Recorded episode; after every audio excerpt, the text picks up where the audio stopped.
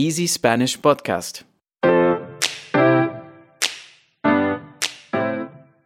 Hola, hola, Paulina. Hola Iván, ¿cómo estás?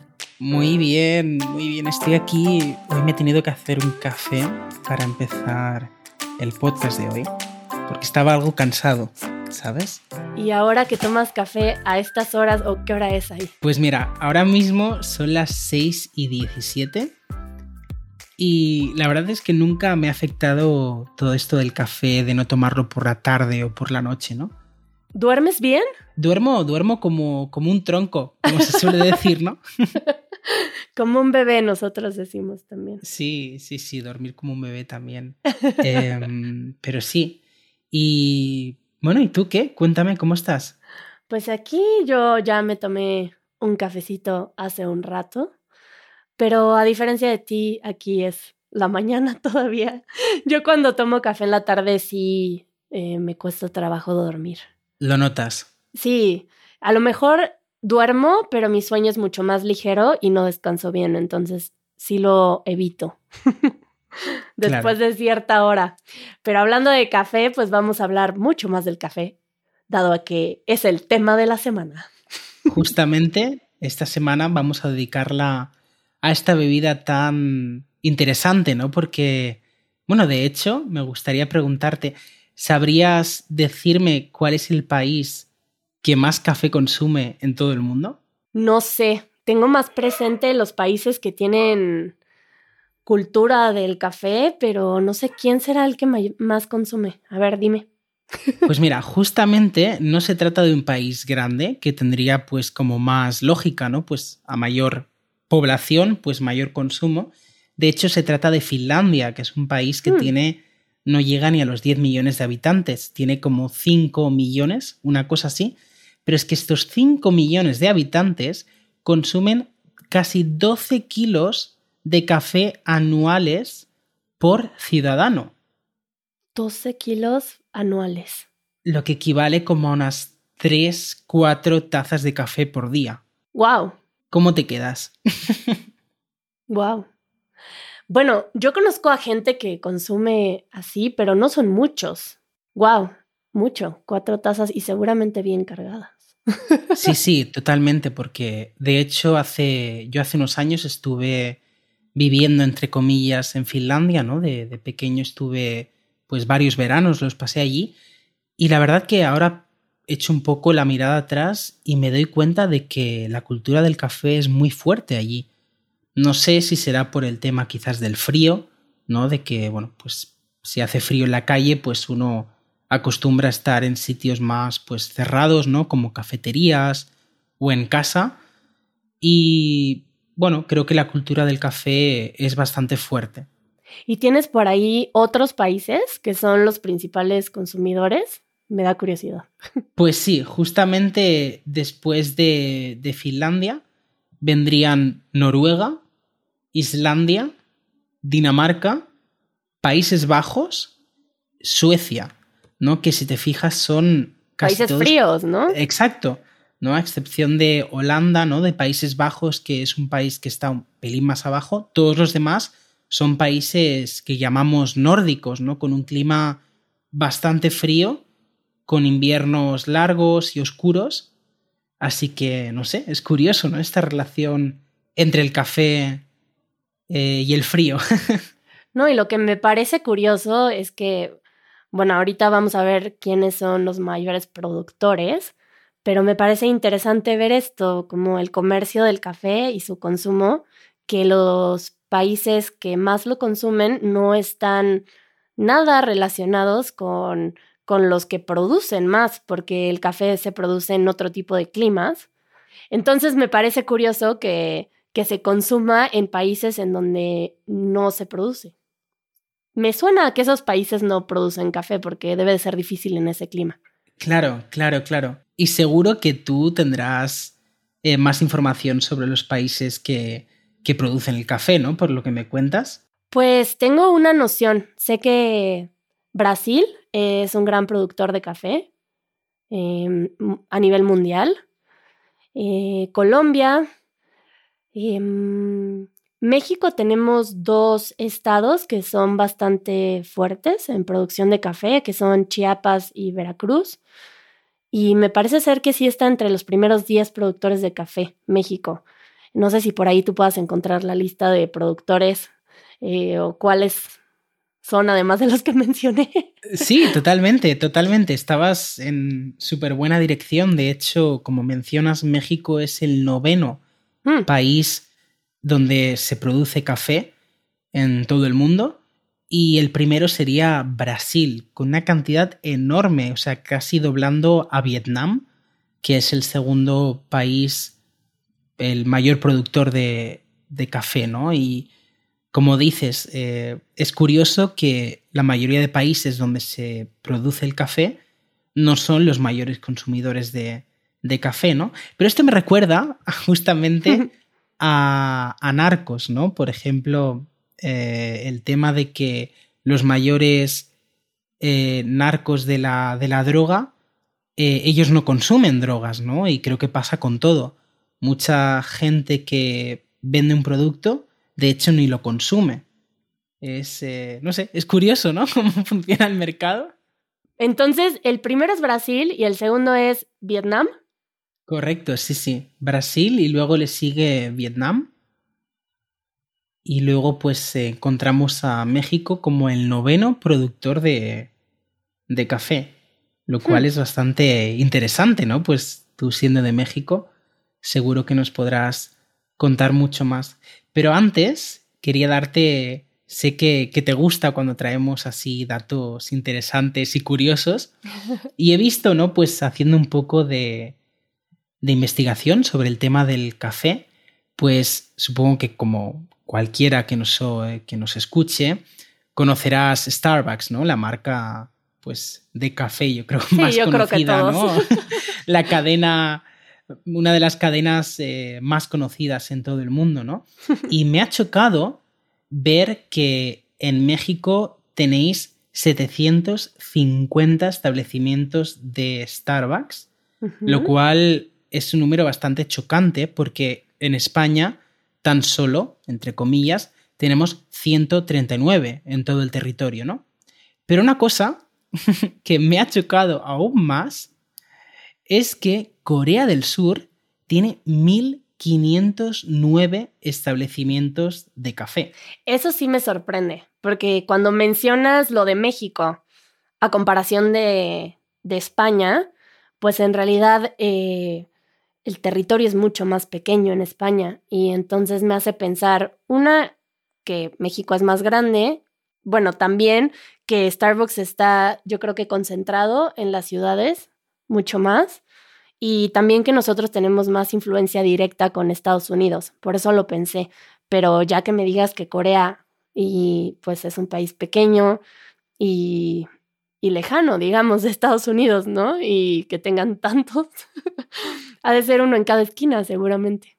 Sí, sí, la verdad que, que es algo que me choca bastante. Pero si te digo la verdad, creo que le preguntaré a mi hermana, que justamente empezó a aprender coreano, pues justamente con el inicio de la, de la pandemia, ¿no? O sea, ahora mm. casi un año y medio, empezó a aprender eh, coreano y es bastante, bueno, creo que es un país bastante interesante. ¿En dónde vive tu hermana? Pues mi hermana vive en Barcelona. ¿Y cómo aprende coreano? Sí, mira, pues justamente ella aprende coreano con el mismo sponsor de este, de este episodio. Mm. Eh, seguro que conoces iTalki. Sí, Italki que está patrocinando este episodio. Sí, suena bien. Yo lo, yo para aprender alemán es lo mejor que puedo hacer, platicar con gente que son nativos del lugar y además aprendes de la cultura también. Totalmente. Creo que es algo como muy importante, ¿no? Cuando estás aprendiendo un idioma, un idioma nuevo, no solo empaparte pues de gramática y de reglas y de todo esto que a veces es un poco pesado, ¿no? También aprender cosas nuevas de la, de la cultura y creo que esto es una de las ventajas de iTalki, ¿no? Porque te ayuda a conectarte con profesores nativos del idioma que estás aprendiendo, que seguramente no solo te van a enseñar el idioma, sino también pues esos detalles de la cultura que muchas veces solo se aprende cuando estás viviendo allí, ¿no? Y bueno, no todos tenemos la suerte de mudarnos, pues, no sé, a Corea, ¿no? Ahora mismo. Sí, y además de la facilidad que tenemos ahora a través del Internet y que se puede ajustar a tus horarios, a lo que quieres aprender y que puedes conectar con cierta química con los profesores que tú elijas. Bueno, profesores entre comillas, son como como si platicaras con un amigo también, ¿no? Así mientras te tomas un cafecito, aprendes un idioma, haces un amigo. Suena bastante bien. Sí, la verdad que creo que hace la experiencia de aprender cualquier idioma mucho más pues divertida, ¿no? El hecho de ya poder empezar a hablar con, con alguien de ese país y pues en un idioma extranjero. claro, pues para quienes quieran probar Italki, si se registran a través de nuestro link, que es go.italki.com diagonal easy Spanish, pueden obtener 10 dólares de crédito para probarlo. Así que regístrense a través de nuestro link. Pues sí, y volviendo a este mapa que te mencionaba, ¿no? Donde aparece Corea del Sur, no me olvido de que en México tenéis estos 750 establecimientos. Y además, siendo uno de los mayores productores de café en todo el mundo, me encantaría saber cómo es la cultura del café en México. Cuéntame un poquito. Bueno, ahora que me mencionaste eso del Starbucks, empecé a hacer un mapa mental, porque mm, eso de Starbucks creo que es principalmente en las ciudades y también Starbucks es para cierto sector de mexicanos. Si hablara en general de México, creo que, por ejemplo, si tú viajas por México, es muy común que sea difícil para ti encontrar un café bien cargado, un espresso, es, es muy raro. Em, nosotros, bueno, nosotros, digamos, en México, eh, es mucho más común que si vas a algún pueblo o te sientes en algún lugar a comer, en general, que vayas a encontrar café ya sea instantáneo o lo que nosotros llamamos café de olla. ¿Café de olla? ¿Qué es eso? Café de olla café que se hace en olla. no, pero sí. Este, bueno, pero sí tiene un, se le llama café de olla, eh, se hace en una olla de barro y se pone el café con diferentes especies, eh, con canela, eh, bueno, la mayoría tienen canela y otros tienen alguna otra especie y se hace como una especie de té y le ponen piloncillo. El piloncillo es azúcar, pero en una forma cruda antes de refinar son estos bloques de azúcar, de azúcar de caña, eh, pero en México se consume mucho de esa forma antes de refinarse. Digamos que el proceso sería piloncillo, después existe el azúcar mascabado y después el azúcar refinada. Pero no serían como los tarroncitos de azúcar típico de las abuelas. No, porque los terrones de azúcar son ya azúcar refinada hecha cubito. Esta es antes de, refinarla, son con estos bloques de azúcar. Vale, y a esto se le echan, se le echan especias entonces. Ajá, café, piloncillo, especies, entonces se hace una especie de té de café. Em, generalmente demasiado dulce para mi gusto, muchos le echan mucho piloncillo, entonces mm, es una experiencia distinta, no, no se siente como tomarse un café bien cargadito, tal vez hecho con prensa francesa o, con cafetera italiana, sino que esto es como un té. Y creo que la cultura del café va más hacia allá. En, México se toma de esa forma. Em, o café con mucha leche. Em, y yo creo que esto de Starbucks o esto de consumir mucho café viene más en las ciudades y yo pensaría que está más relacionado a la productividad, al ritmo de vida de, lo, de las ciudades. Así lo observo yo en México. En, fuera de las ciudades creo que es más como este tecito de café, más ligerito. Pero el tema este es que me ha, me ha dejado un poco pensativo, ¿no? Este tipo de café en olla el nombre ya es como llamativo, ¿no? Pero es más, o sea, si lo entiendo bien, es más típico o es más común encontrar este tipo de café en comparación al café, pues digamos a un espresso, a un café con leche, algo así o Sí, claro, yo tengo amigos que tienen una cultura de café fuerte. No creo que esté relacionado con que sean mexicanos, sino son personas que encuentran esta, esta relación muy profunda con el café y les encanta y saben mucho y que viajan con una cafetera, tal vez una cafetera italiana, porque saben que en México es muy difícil que puedas encontrar un café. wow. Me encanta esta gente que viaja con su propia con su propia cafetera. Bueno, yo conocí a alguien que viajaba con su propio molino, imagínate. Wow. Traía su pequeño molino de café. Me daba mucha gracia como escucharlo en la mañana, así estábamos en un taller en la playa, era como así moliendo su café. Wow, eso es tener, eso es tener muy poca confianza en el café local, ¿eh? Pero tiene un punto, o sea, no va a encontrar un café de esa calidad en cualquier lado en México, es raro. Si no estás en una ciudad, es muy probable que no lo encuentres con facilidad. Claro, qué curioso.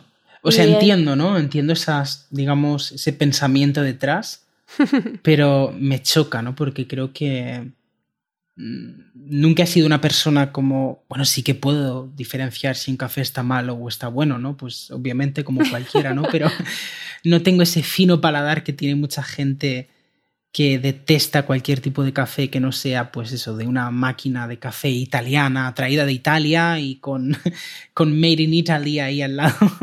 Bueno, a mí me pareció súper interesante platicar con una amiga hace algunos años que estaba trabajando con el café y me senté a platicar con ella mucho tiempo acerca del café y me comentaba que el café tiene una relación con ciertas conexiones neuronales que están muy relacionadas con, con la memoria, con memorias emocionales. Entonces, esta gente que tiene como mucho amor hacia el café, lo tienen hacia ciertas memorias emocionales que la relacionan con el café.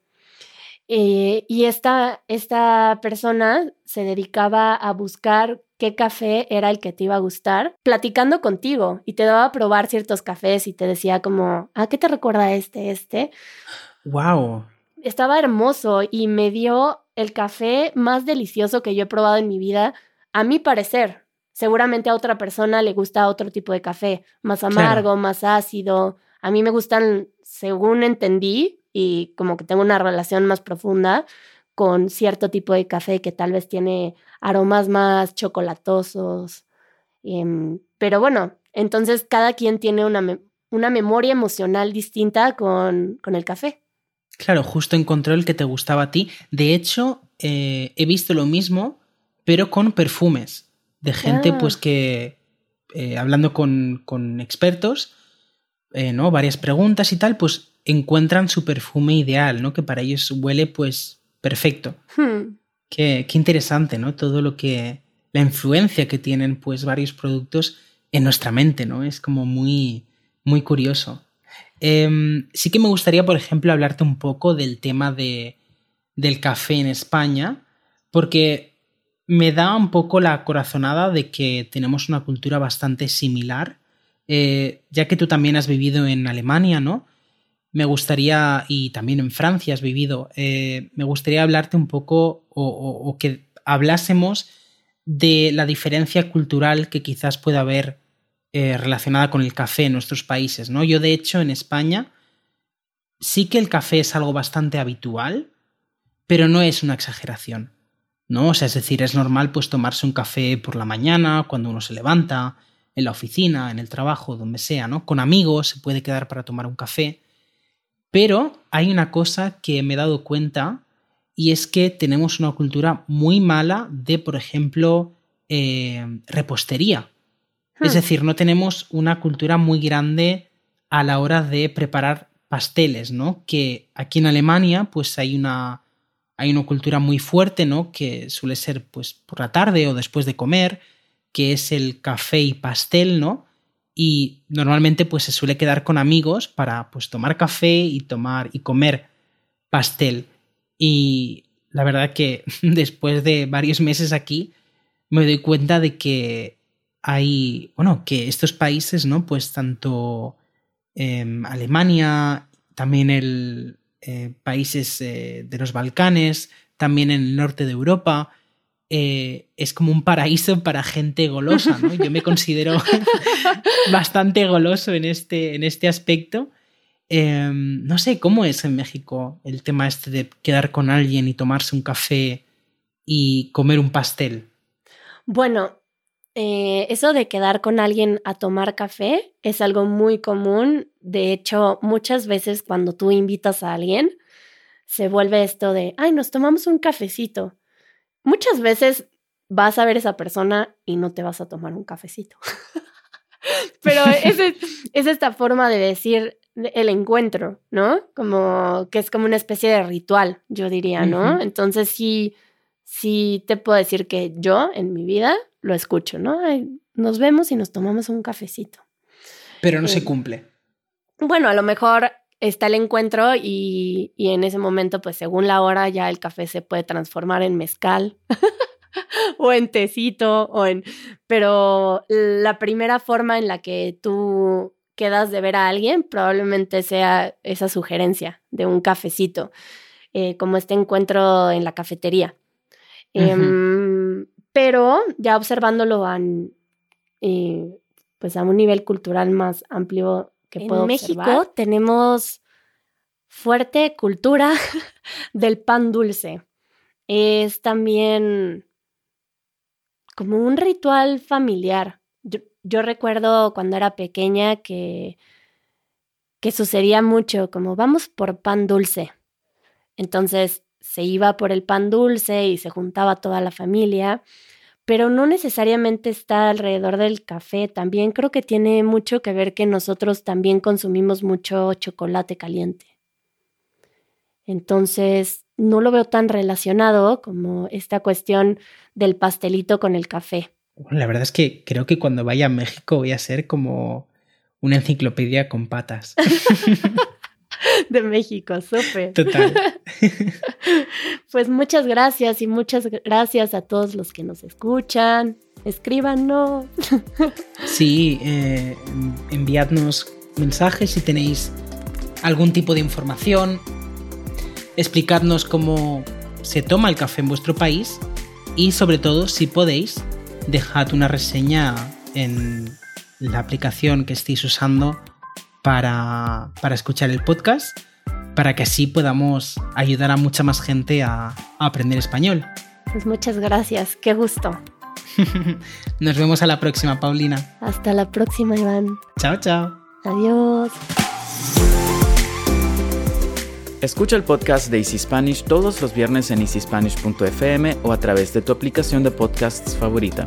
Si quieres recibir transcripciones interactivas, acceso anticipado y material extra de nuestros episodios, asegúrate de unirte a nuestra membresía de podcast en Patreon. Así no solamente mejorarás tu experiencia de aprendizaje, también nos ayudarás a seguir haciendo posible este proyecto. El link lo encuentras en la descripción.